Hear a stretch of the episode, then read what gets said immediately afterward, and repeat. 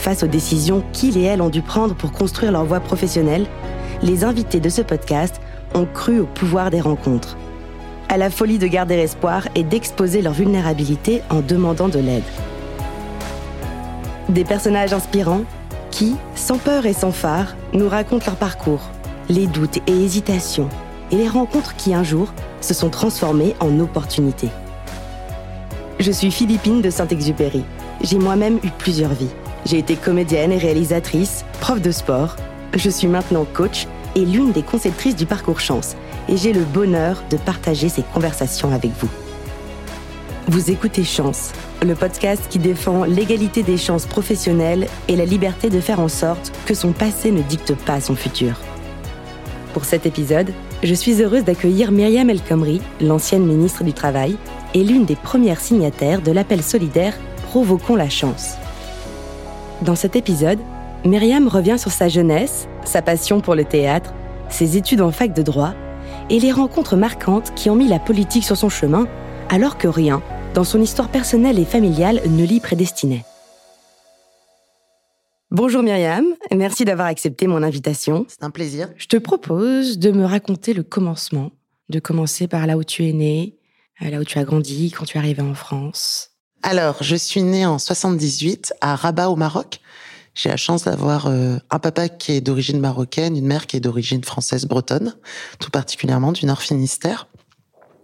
Donc je suis née à Rabat et j'ai grandi à Tanger, qui est une magnifique ville euh, très cosmopolite euh, dans le nord du Maroc. Et je suis venue en France parce que ma mère était prof d'anglais au lycée euh, français de Tanger et avait demandé sa mutation en France. Et donc, euh, nous sommes arrivés euh, à Toire dans les Deux-Sèvres quand j'avais 9 ans.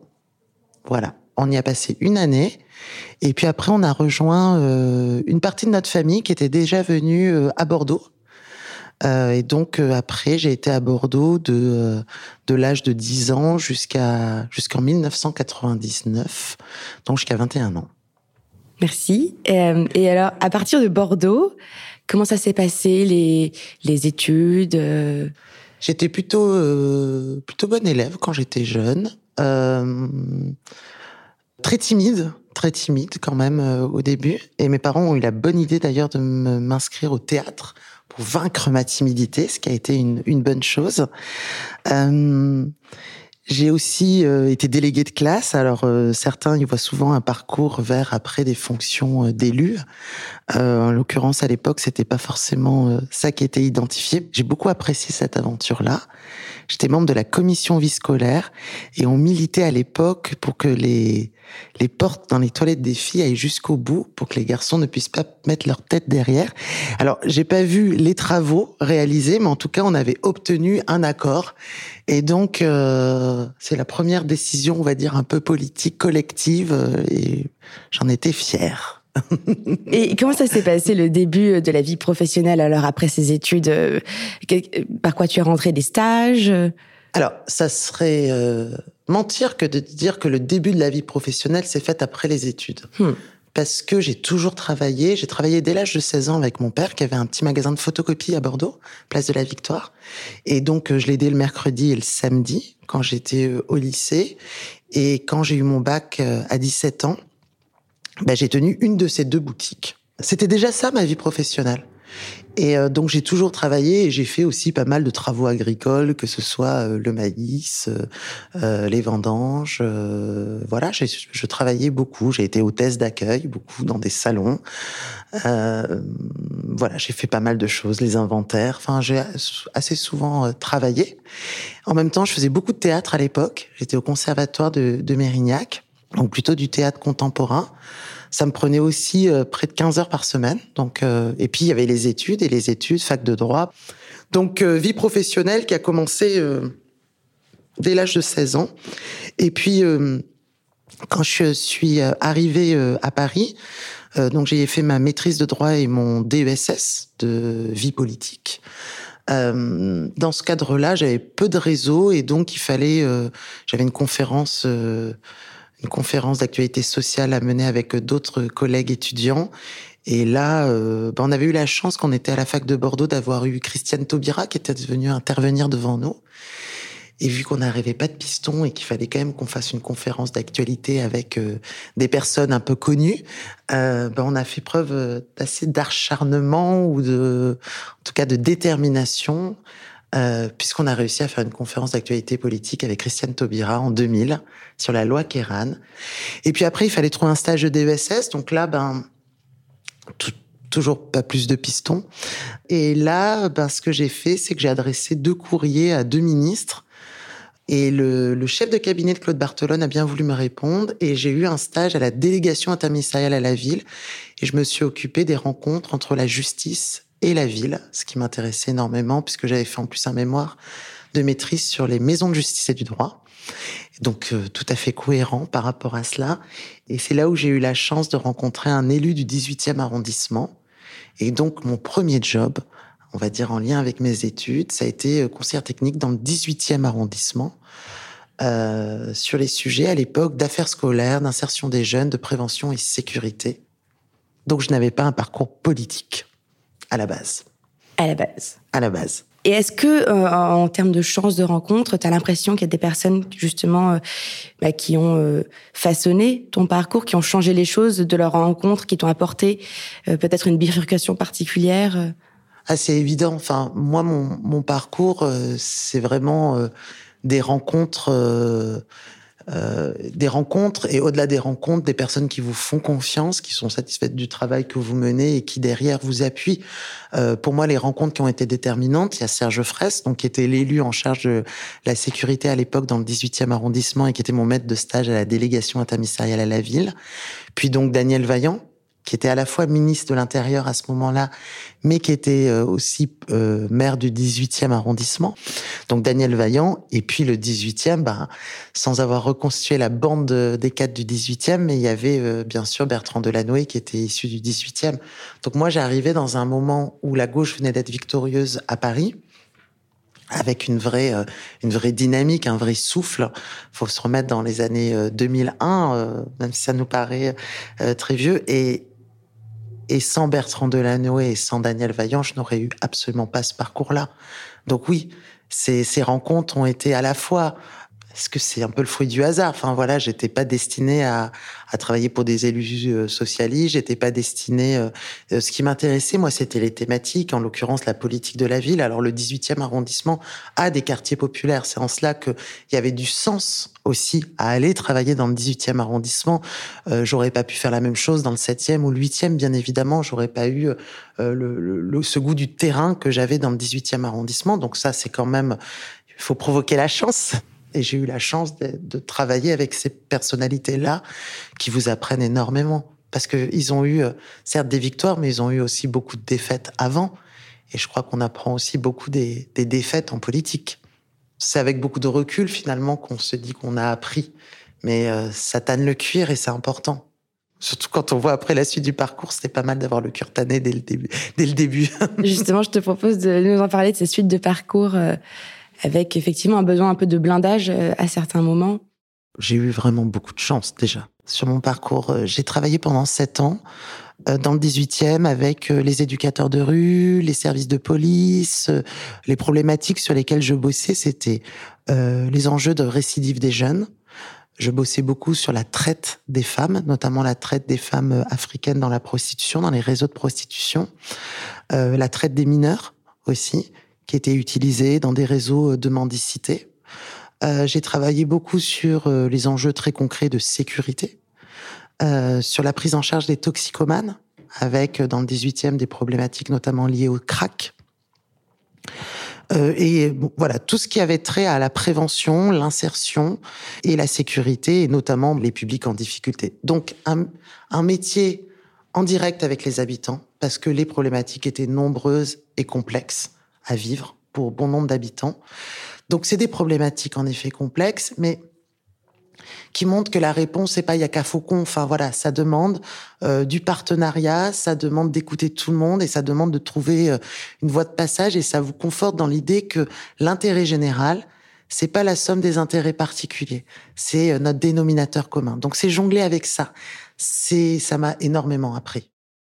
En 2008, je J'étais plutôt, euh, je venais d'avoir l'écrit pour devenir attaché territorial. Mon mari, enfin qui n'était pas encore mon mari, euh, avait sa boîte d'informatique à Bordeaux et j'étais destinée à le rejoindre en tant qu'attaché territorial euh, à Bordeaux.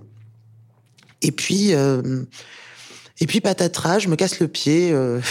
premier jour de vacances, le, le 13 juillet 2007. Euh, et puis, euh, j'ai un échange tout de suite avec Daniel Vaillant à la rentrée 2008. Bon, je suis là avec mes béquilles.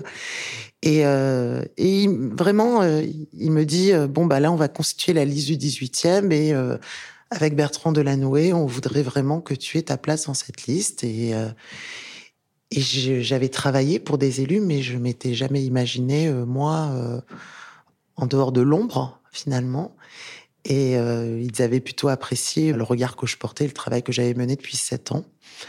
Bah, j'ai été numéro 2 de la liste du 18e, premier Daniel Vaillant, troisième Bertrand Delanoë. Et donc, euh, c'est la première fois que j'ai été élu. J'ai été élu à 30 ans, à la fois comme élu du 18e en charge de la sécurité et la prévention, et puis euh, adjointe de Bertrand Delanoë sur une thématique plutôt départementale, qui était l'aide sociale à l'enfance, la protection de l'enfance, de 2008 à 2011. Et donc, j'ai géré un budget qui était 380 millions d'euros à l'époque, et les 5000 jeunes qui sont euh, gérés par les placés à l'aide sociale à l'enfance, dont à peu près 1500 qui étaient des mineurs étrangers isolés ou non accompagnés.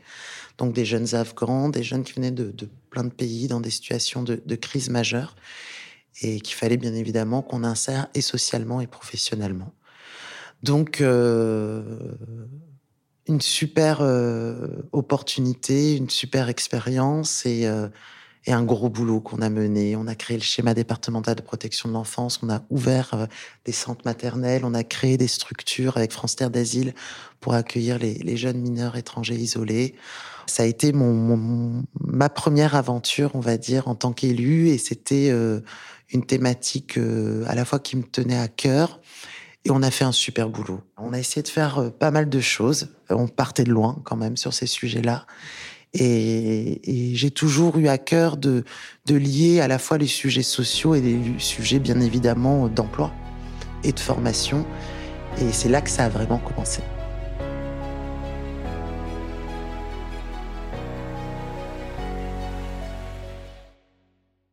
on sent quand même beaucoup de richesse où tu as rebondi de mission en mission euh, avec des variétés, des nouveautés, où tu as un peu monté en compétences, monté en connaissances à chaque fois, on t'a fait confiance. C'est quoi l'ingrédient secret, le fil rouge, on va dire, qui t'a permis, comme ça, qu'on te donne ta chance euh, sur des nouvelles missions avec euh, des nouveaux collaborateurs? Le, le, partenariat, le respect, l'écoute et le respect des, des missions des autres.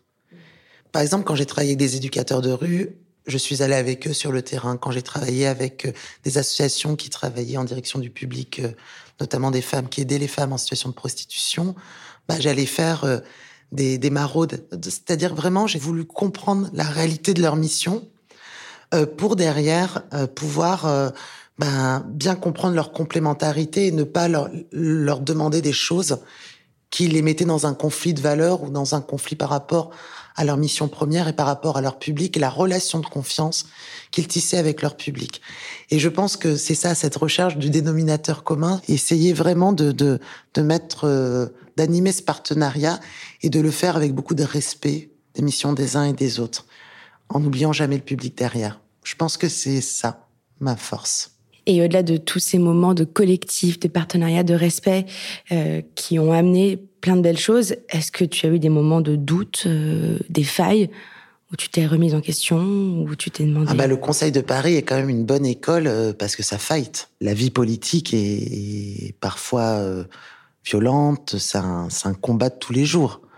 Lorsque vous avez euh, plein de mineurs euh, non accompagnés qui sont autour du canal Saint-Martin, euh, qui arrivent là et qui sont parfois dans la main de passeurs qui font même payer la prise en charge de l'ASE à ces jeunes quand même, faut se rendre compte de la réalité et que vous devez rapidement les mettre à l'abri et les protéger.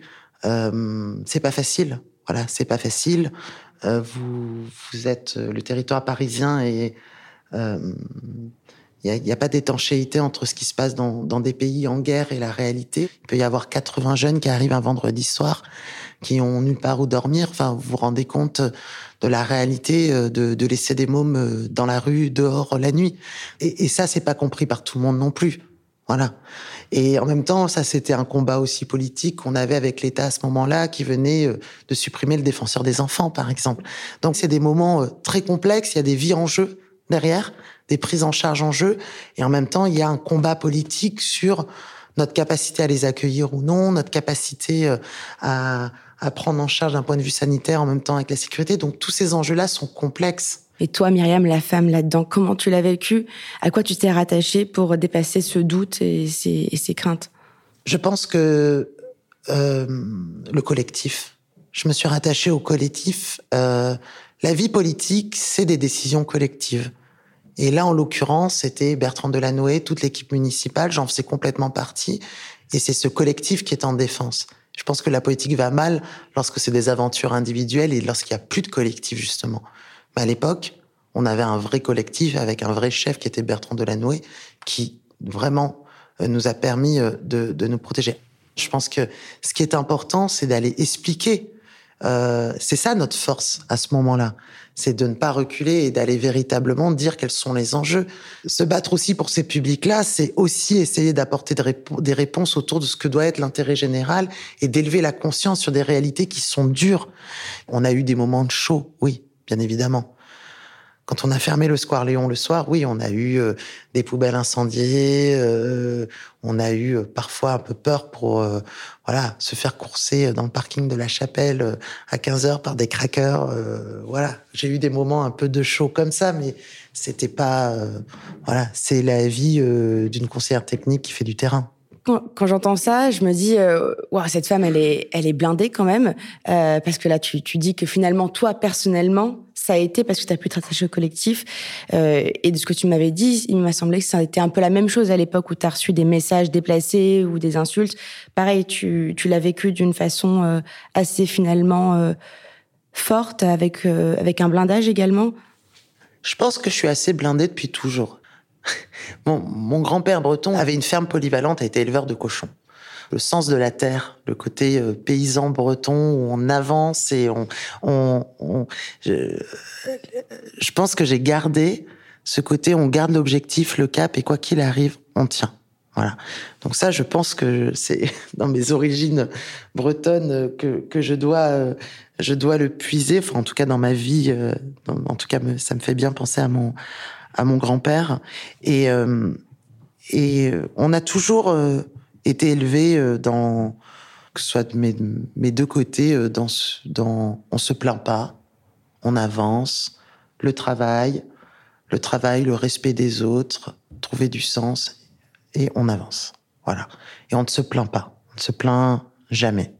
Donc je pense que des deux côtés, en tout cas dans ma vie familiale, c'est un peu euh, l'éducation que j'ai reçue. Peut-être que dans dix ans, je, vais tout me reprendre en direct, mais en tout cas, j'ai plutôt avancé euh, souvent de cette manière-là.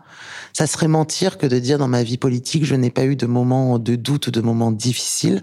J'en ai eu bien évidemment au moment de la loi travail, où là, euh, ce que j'ai dû développer, c'est la distance entre la le personnage public et la réalité de ce qu'on est.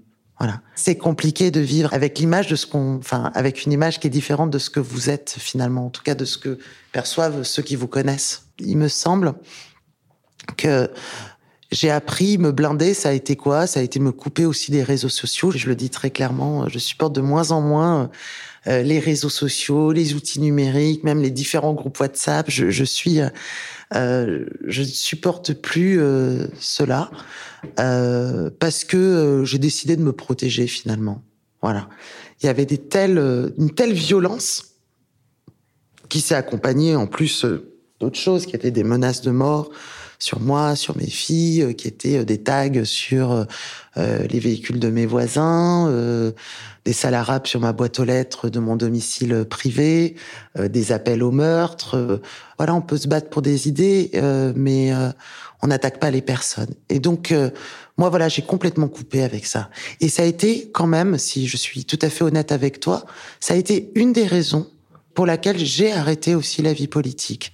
C'est-à-dire que à 40 ans, euh, quand on est plein d'énergie, euh, ben on ne mérite pas ça. Et pour ne pas que, ça ne m'attaque pas psychologiquement, pour que je garde justement euh, et mon énergie positive et mon optimisme, qui est pas un optimisme béat, mais non mais tu vois bien que parce que j'ai travaillé pour les publics dont dont je t'ai parlé à l'instant, euh, les jeunes en difficulté, lorsqu'on voit les ressorts qui sont les autres pour s'en sortir avec ce qu'ils ont pu vivre, ce que moi j'ai pu vivre, c'est des petites misères finalement. Enfin, c'est rien par rapport à, leur parcours à eux et ils ont trouvé les ressorts pour se relever. Donc, euh, j'ai jamais été dans la plainte. J'ai pas eu de blues du tout, du tout lorsque mes fonctions gouvernementales se sont arrêtées.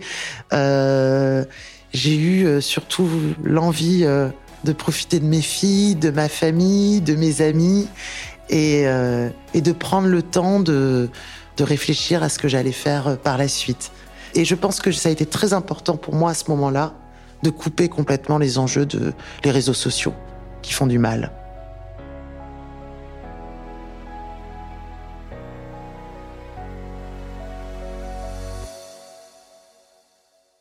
Donc, de ce que j'entends, il, y, a, deux choses. Il y a déjà, si on pouvait prendre un petite, partie de la force de Myriam pour se blinder quand professionnellement, parfois il y a des coups durs, c'est de faire une distinction et de mettre une distance entre son moi professionnel et son moi personnel et notamment se déconnecter des réseaux, ça peut aider. Et là, il y a quelque chose, autre chose qui peut aider.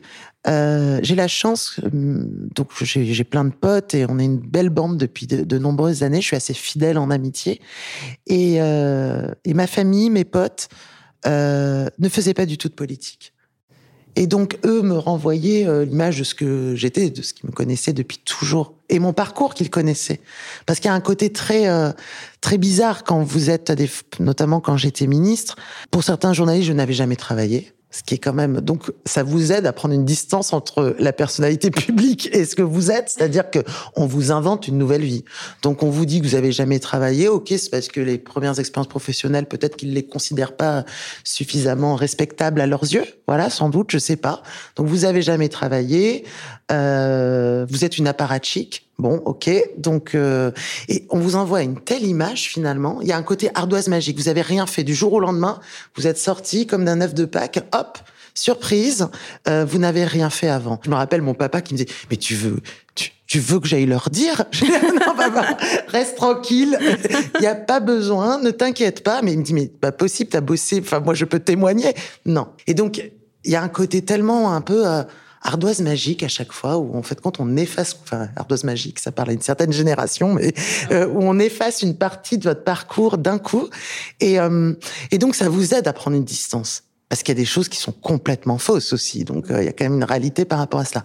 Donc, il y a bien sûr ce blindé des réseaux sociaux et il y a tellement, et je le vois sur des jeunes, quand je vois des jeunes qui sont euh, qui s'en prennent plein la, tête sur les réseaux sociaux. Je me dis, dans, psychologiquement, comme ça doit être difficile pour eux, parce que moi, j'avais plus de 30 ans, j'étais un peu... j'avais eu une expérience politique avant qui m'avait euh, un peu mis sur les devants de la scène et qui avait qui m'avait permis d'apprendre à, riposter, à me défendre. Euh, c'est très dur pour eux. C'est-à-dire que à un moment, on a quand même le sentiment que il y a tellement de messages et tellement de messages de haine, on a le sentiment à un moment que tout le monde pense ça. Voilà. Et donc, quand vous rencontrez des personnes en vrai, vous imaginez que ils ont pu être un de ces haters euh, sur les réseaux. Donc, psychologiquement, c'est extrêmement compliqué. Il faut être hyper accompagné, hyper bien accompagné, pardon, dans ces moments-là. Oui, donc tu reparles de s'ancrer dans la réalité, le terrain, Exactement. ce qui depuis le début de toute façon est un moteur pour toi. Euh. Bah, c'est là où ça a du sens. Enfin, c'est là où on est utile en tout cas où on voit l'impact de ce qu'on fait et c'est là où on est utile. Bah, alors justement, l'utilité, parlons-en. Quand tu as décidé de, de, fermer cette euh, partie de ta vie, de la vie politique, est-ce que ça a été évident de savoir ce que tu voulais faire ensuite? Comment tu as fait ton choix euh, de la nouvelle direction que tu voulais prendre? Ça serait mentir de dire que c'était évident. Ça a été même un, une introspection, un cheminement qui demande de faire un peu le vide dans sa tête et euh, de choisir, d'essayer d'avoir, de définir quelques priorités. Concrètement, euh, moi je quitte mes fonctions euh, ministérielles en, en mai 2017. Et puis concrètement, vous avez des indemnités de ministre pendant trois mois après la fin. Donc, euh, euh, mon mari avait vendu sa boîte pour s'occuper des filles, puisque ma petite dernière avait 11 mois quand j'ai été ministre.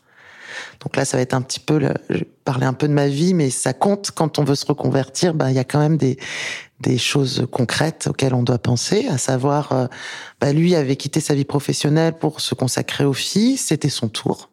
Voilà, je lui devais bien ça puisque euh, il s'est occupé des filles et donc c'était à son tour, en tout cas, de d'aller au bout de son projet entrepreneurial sur lequel il réfléchissait depuis quelques mois.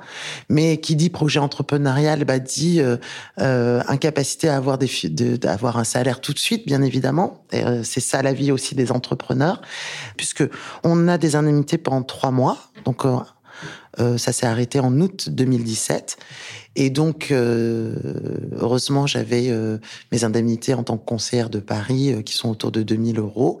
Mais il fallait que mon mari ne gagne en rien. Il fallait que je trouve une activité, bien évidemment. Donc ça, c'est un premier élément qui fait que vous devez prendre du temps, mais pas trop non plus. Voilà, très concrètement. Et je pense que tout le monde se pose cette question et elle n'est pas honteuse de se la poser. C'est une vraie réalité euh, lorsqu'on veut se reconvertir. Ces exigences-là sont importantes.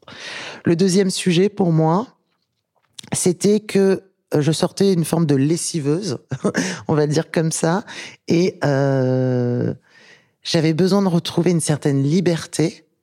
J'avais besoin de retrouver le terrain et une utilité. Ça, j'en étais sûr. C'était important pour moi. Euh, mais je voulais pas avoir de patron. Donc, très naturellement, euh, j'ai voulu m'orienter vers une aventure aussi entrepreneuriale, qui peut paraître contradictoire avec le premier enjeu qui est l'enjeu financier, mais néanmoins, j'avais vraiment envie de cela. Troisième élément, je voulais vraiment sortir de la vie politique mais vraiment sortir, c'est-à-dire pas dire euh, je sors un petit peu pour voir un peu ce qu'il y a ailleurs et puis euh, je reviendrai. Non, j'avais plus, euh, voilà, j'avais plus le le ressort pour, voilà. Et donc je voulais sortir de la vie politique et surtout je voulais être véritablement indépendante et ne devoir rien au monde politique. C'était très important pour moi. Donc j'avais la chance quand même euh, d'avoir un réseau. Euh, je pense que la reconversion d'un ancien ministre, pas de fait, c'est différent. Enfin voilà, on va pas ici euh, raconter de bêtises par rapport à cela. J'avais quand même beaucoup de chance pour envisager ma reconversion, quoi qu'on en dise. Ça s'est fait plutôt naturellement, avec plus le réseau, on va dire, du monde professionnel, des DRH, des directeurs généraux d'entreprise et autres avec aussi un autre élément, c'est qu'on relève de la haute autorité de transparence de la vie publique. Et donc, euh, bien évidemment, on ne peut pas aller vers toutes les entreprises. Tout ça est bien, il y a une décision de la haute autorité qui vous autorise à faire, euh, parce que moi j'ai ouvert, j'ai créé ma boîte de conseil à l'époque, donc il me dit avec quelles entreprises j'ai le droit de travailler, quelles autres, donc tout ça est assez euh, euh, bien organisé, donc ça c'était vraiment important aussi dans ce cadre-là. Mais donc très clairement, c'est petit déj, déj, dîner avec des acteurs de l'entreprise pendant deux trois mois, et enfin et après tout au long de la vie de mon entreprise. j'ai eu des doutes à ce moment-là parce que j'ai eu des propositions d'emploi salarié. Et donc j'avais à la fois l'exigence financière euh, qui m'attendait, enfin en tout cas c'est bien d'être patient, mais il faut pas l'être trop non plus. Et euh, mais c'était des postes qui me convenaient pas, donc euh, j'ai eu le luxe quand même de dire non à des postes qui étaient des postes directrices des relations publiques ou institutionnelles, en gros de faire du lobbying, qui est pas voilà, c'était pas du tout ce que j'avais envie de faire. Et donc, euh, euh, c'est aussi euh, faire un peu le tri, le tri dans ces réseaux. Ça, c'est très important. La deuxième chose, bah, c'est quoi mes valeurs motrices? C'est ça pour moi la, la question qui a été la mienne. C'est quoi mes valeurs motrices? Qu'est-ce que j'ai envie de faire? Dans quel cadre? Euh, euh, Voilà, c'était très important et j'avais envie vraiment de me relégitimer vis-à-vis des salariés, de faire un, un, vrai boulot de terrain. Donc j'ai fait du conseil en ressources humaines. Et d'ailleurs, mes premières missions, enfin en tout, en tout, c'est près de, de 400 vendeuses dans les réserves des magasins que j'ai pu interroger dans des enseignes d'habillement. Ça a été passionnant passionnant et en même temps, j'ai été un peu leur porte-voix, ce qui était aussi utile, bien évidemment, pour les entreprises pour lesquelles je, je travaillais dans ce cadre-là. Mais c'était ça vraiment qui était important. Mais quelle valeur motrice quel réseau on utilise et la gestion du temps. Qui est le plus complexe, la gestion du temps? Parce que ça demande à la fois de la patience pour bien définir son projet et en même temps, on a peur de laisser passer des opportunités. Et donc, on veut tout faire en même temps, mais quand on veut tout faire en même temps, on fait pas bien les choses. Donc, il y a une patience à, on va dire une, il faut apprendre à être patient et en même temps à être ferme sur ses valeurs motrices. C'est pas facile. Et c'était quoi ces valeurs motrices pour toi alors? Ce qui était important pour moi, c'est d'être utile, on va le dire comme ça. Donc, autour de l'utilité, d'être un peu le porte-voix de ceux qui n'étaient pas forcément toujours écoutés. Et d'ailleurs, vous le regardez bien j'ai travaillé beaucoup sur les, avec les vendeuses dans, dans, le retail, qui ont beaucoup de temps partiel subi, euh, qui euh, sont pas toujours incentivées euh, par rapport au e-commerce, qui ont peur sur l'évolution de leur métier. J'ai beaucoup travaillé après par la suite euh, sur les enjeux, notamment du secteur médico-social, sur les auxiliaires de vie. Donc, vous vous rendez compte que c'est souvent des métiers souvent féminisés, avec peu de reconnaissance et peu d'évolution, de perspectives d'évolution. Donc, voilà, j'avais envie de travailler en direction de ce public-là. Donc si je résume, tu avais à la fois une aspiration, on pourrait dire, euh, de démontrer la compatibilité de l'efficacité économique et sociale, euh, un besoin d'utilité et un moteur euh, tourné vers l'autre, l'écoute et le connecter, qui ont défini ton projet. Mais une fois qu'on a dit ça et qu'on se lance, comment ça se passe niveau légitimité quand on débute une nouvelle vie dans le privé, dans le conseil après toutes ces années Alors, et c'est là où le, réseau est important. C'est-à-dire que j'ai plein de copains qui faisaient du conseil et qui m'ont beaucoup accompagné à ce moment-là. Et alors, ils m'ont accompagné pour plein de choses. Euh, votre tarif jour, vous savez pas à quel prix vous allez vous vendre, euh, la durée des missions. Euh. donc voilà, c'est un vrai apprentissage. Et là, c'est passé beaucoup de temps avec des personnes qui font le même métier, et qui, euh, moi, j'ai voilà, j'ai des copains qui ont aujourd'hui euh, plus de 70 ans, qui ont travaillé euh, pendant 40 ans dans ces métiers-là et, et, qui m'ont vu un peu comme leur petite sœur et qui m'ont beaucoup appris. Voilà. Donc là, c'est l'humilité, passer du temps, travailler, travailler, travailler. J'ai énormément bossé à la fois sur le métier du conseil, mais en même temps sur les secteurs d'activité dans lesquels j'intervenais il n'y a que le travail qui vous permet d'être à la hauteur aussi sur ces enjeux-là.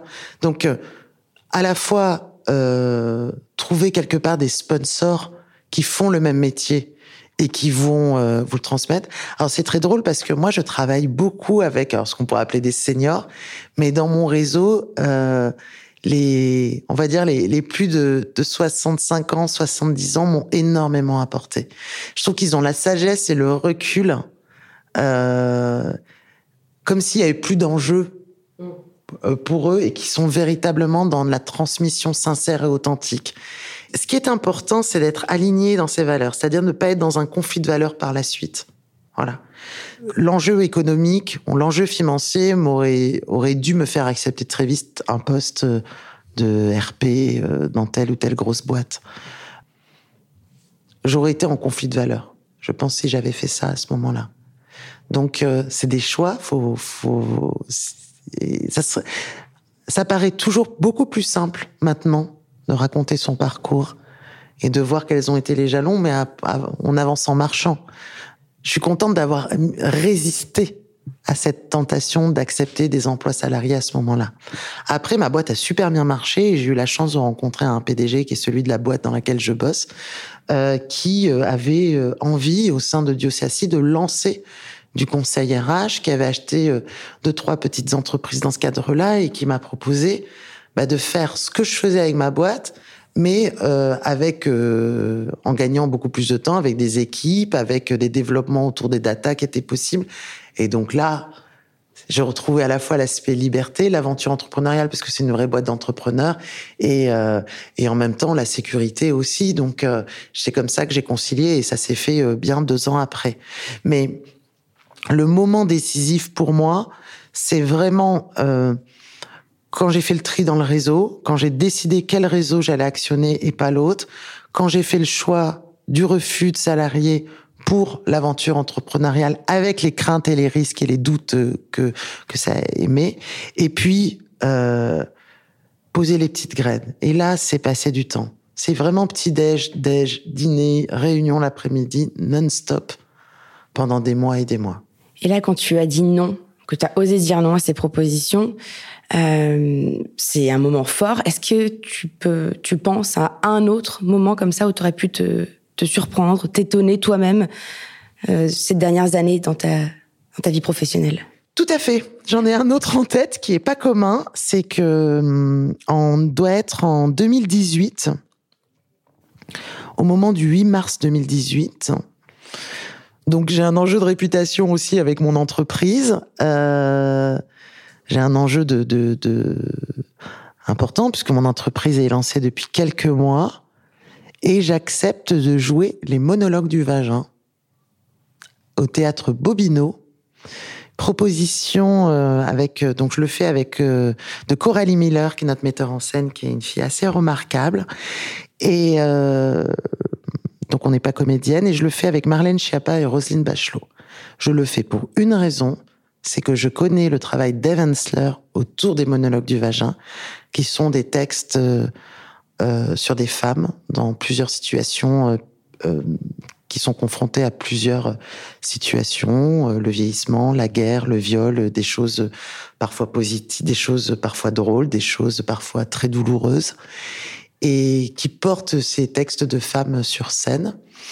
Euh, nous l'avons fait euh, pour euh, récolter de l'argent pour une association qui travaillait en, direction de femmes victimes de viol.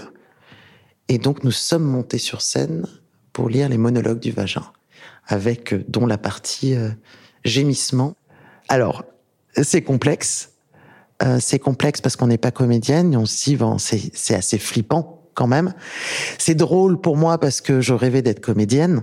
Et alors, euh, de jouer au théâtre Bobino sur des textes et monologues du vagin, ben, remettez-moi euh, plus de 20 ans euh, avant, ben, jamais j'aurais cru cela possible.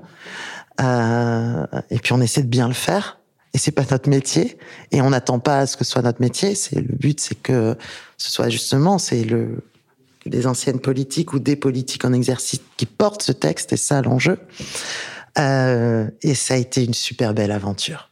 Et je remercie euh, vraiment euh, Jean-Pierre Dumonté de, de, de, nous avoir fait cette proposition parce que c'était un, un moment important et je crois que c'est près de 5000 euros qui ont été récoltés pour l'association ce soir-là.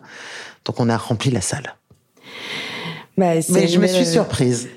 C'était tout de suite. C'est une belle réussite pour euh, une femme qui rêvait d'être comédienne à une époque, comme tu viens de le dire. Est-ce que je peux te demander pourquoi euh, finalement tu t'es écartée de cette possibilité de devenir comédienne? Alors côté très euh, bon élève finalement, euh, mon prof de théâtre un jour me dit, euh, donc je travaillais dans le magasin de photocopie de mon papa, en même temps j'avais euh, le théâtre et en même temps la fac de droit. Et il me dit, il faut que tu arrêtes la fac, il faut qu'on vraiment, faut que tu te consacres au théâtre à 100%.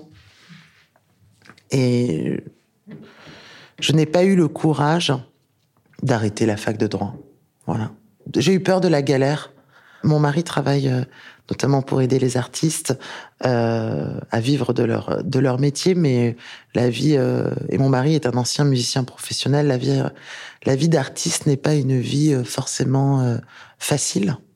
Euh, où toute l'expérience et tout le travail euh, qui est le leur n'est pas toujours reconnu, hein, parce qu'il faut beaucoup d'entraînement pour arriver à faire euh, soit un morceau de musique, soit à développer son jeu d'acteur ou de comédien. Et ça n'est pas toujours pris en compte. Et donc j'avais, je réussissais plutôt bien à la fac de droit, et donc je et je me suis même dit, j'ai anticipé, je me suis même dit que mes parents ne trouveraient pas ça entendable, on va le dire comme ça. Et tu as réussi quelques années après à remonter sur les planches, donc ouais. félicitations. Et ma mère était, était dans la salle et, et a apprécié. Et justement, en tant que maman aujourd'hui, parce que là, donc c'était la Myriam euh, fille qui voulait devenir comédienne et qui a donc finalement choisi notre voie. En tant que maman aujourd'hui, qu'est-ce que tu souhaiterais pour tes filles euh, comme aspiration professionnelle ou en tout cas, euh, qu'est-ce que tu leur conseillerais? Alors, que tu aspiration, leur... elles sont petites, elles ont 8 et 11 ans. Donc aspiration professionnelle, aucune.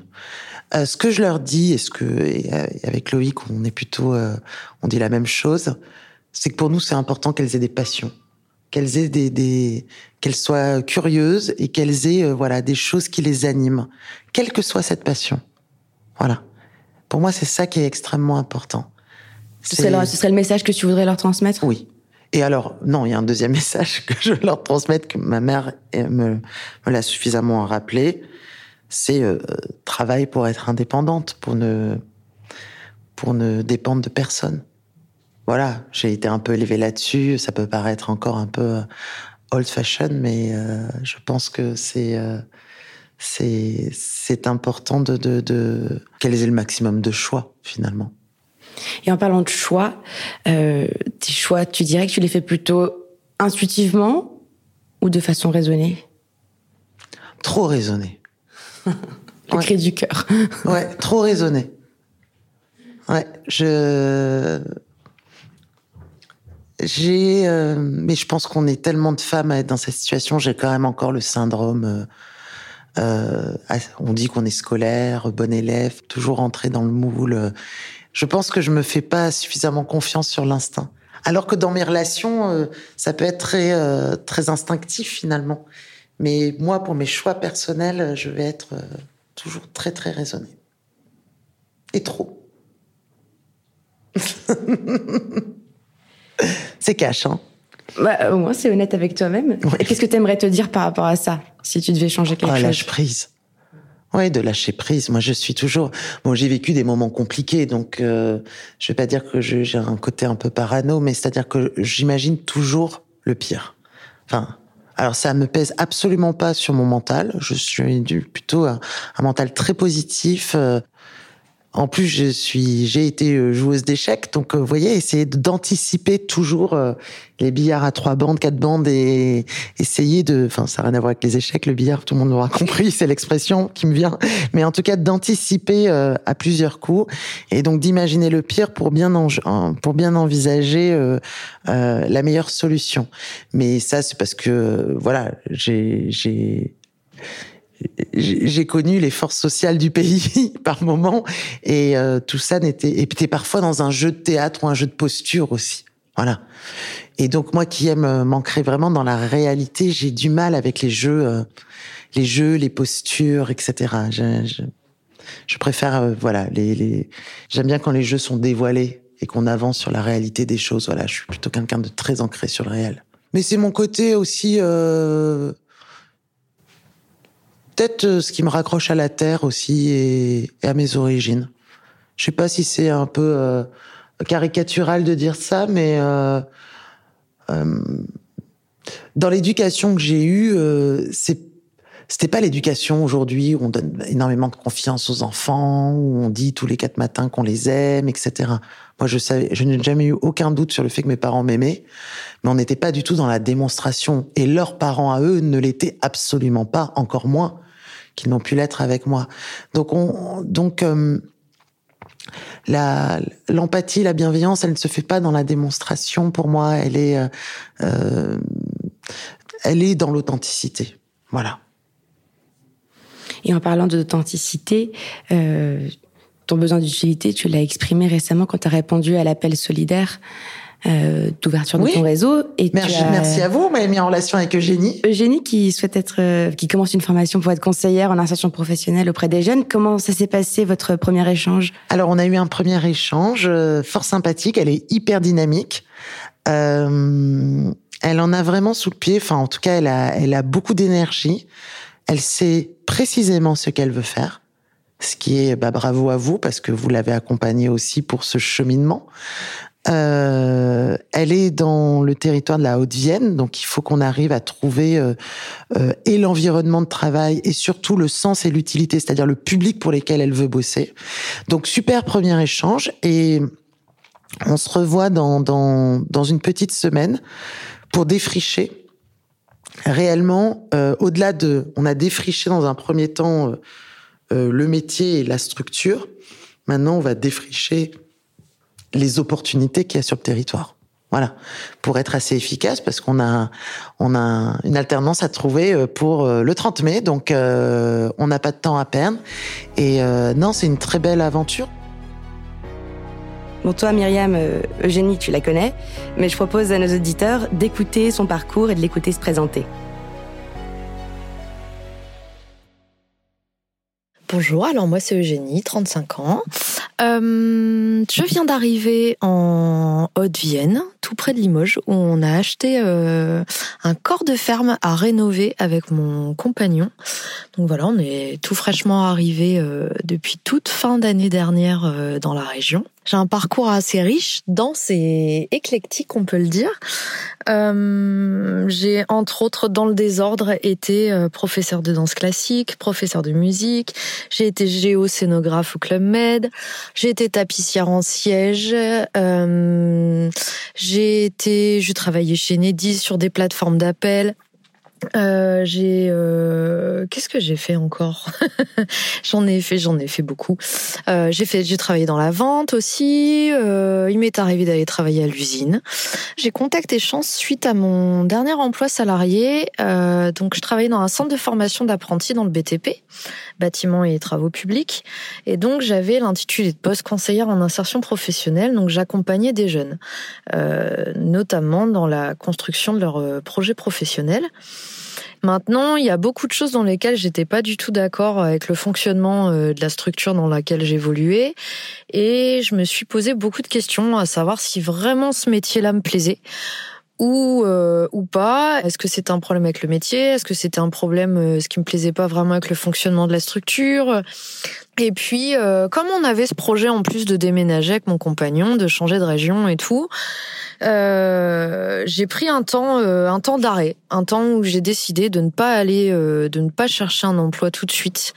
Et c'est là que j'ai décidé de faire le parcours chance parce que j'avais vraiment besoin là à 35 ans de de savoir si c'est vraiment ce métier-là qui m'intéressait, si l'accompagnement me plaisait réellement. J'avais besoin de voir aussi les structures. Et puis, euh, et puis voilà, j'ai eu un, premier entretien. Euh, par téléphone pour faire un, un point et, et ça m'a vraiment plu quoi ça m'a vraiment parlé et je me suis lancée dans le parcours chance. Alors la semaine dernière, j'ai eu la chance donc de d'avoir mon premier contact avec Myriam El Khomri dans la suite du parcours chance euh, avec les duos chance en fait. Donc là euh, double chance.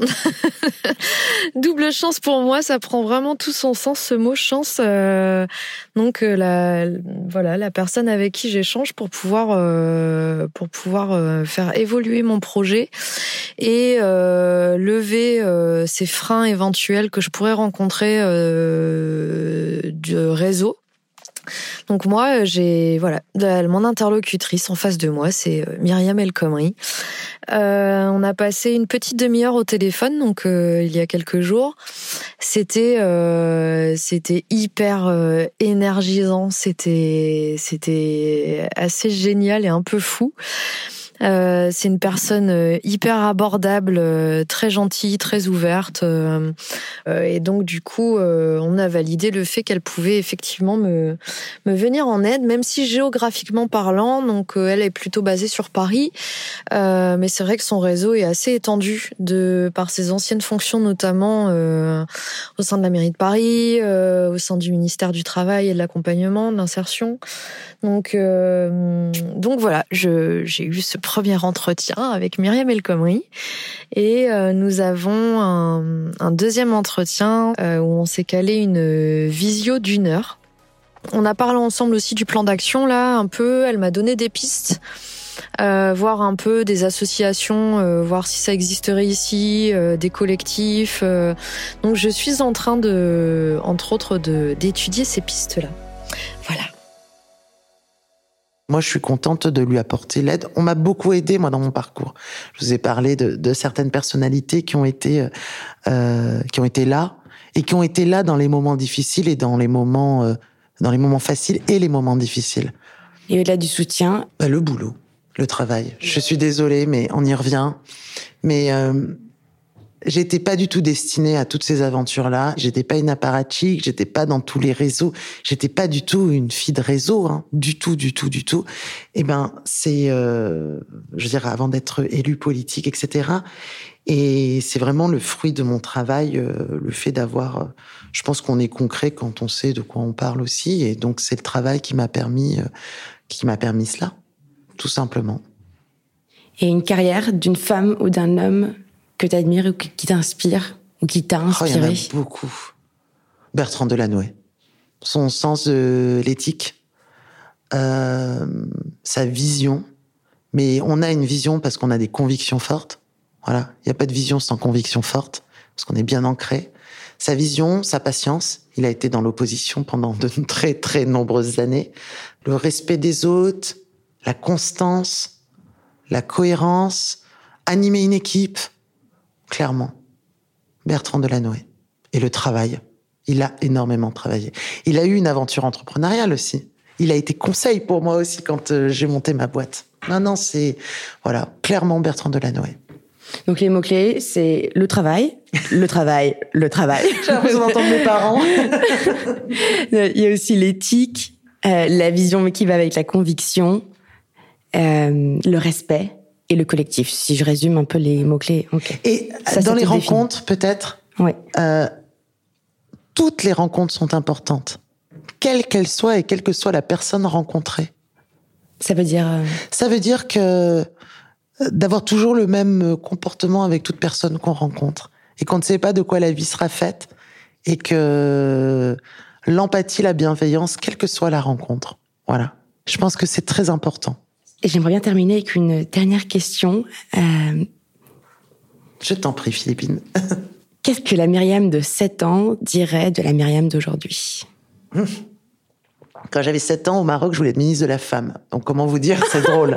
Euh, je voulais défendre les femmes, à 7 ans quand même, donc il y a un, lien. Alors après, c'est compliqué parce qu'en fait, compte, euh, si on posait à l'inverse, qu'est-ce que la femme aujourd'hui dirait de la petite fille de 7 ans?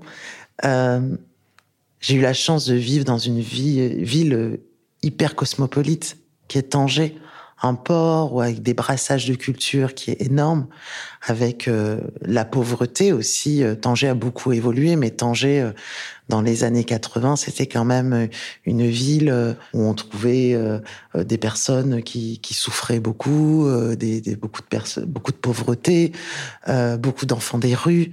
C'est une ville, la ville en soi, la double culture m'ont beaucoup apporté. Mais par contre, j'étais absolument pas destinée. Mes parents voulaient que je devienne euh, pédiatre. Voilà. Je ne sais pas pourquoi. Je, je n'ai jamais aimé la biologie. Et je leur ai toujours dit pourtant. mais euh, voilà. Mais moi, à l'époque, je naviguais entre. Euh, alors, l'époque, c'était mise à femme et écrivaine quand même. J'aimais bien. J'adorais lire. Les livres m'ont beaucoup apporté. Donc, elle dirait quoi? Elle dirait que j'ai pas vraiment changé, je pense. Je pense que j'ai pas vraiment changé. Je faisais attention aux autres petites. J'ai toujours été un peu la médiatrice de la famille. Toujours. Euh, je suis entre deux, garçons aussi. Hein. J'ai un grand frère, un petit frère. Euh, c'est sport. Enfin, ça pouvait être sport. Donc j'étais le trait d'union. merci beaucoup Myriam d'avoir répondu à mes questions. Merci à toi Philippine et merci à toute l'équipe de Chance pour le, le boulot et pour les belles rencontres que vous nous permettez aussi on a hâte de suivre euh, ce qui va se passer avec Eugénie et merci encore de l'accompagner.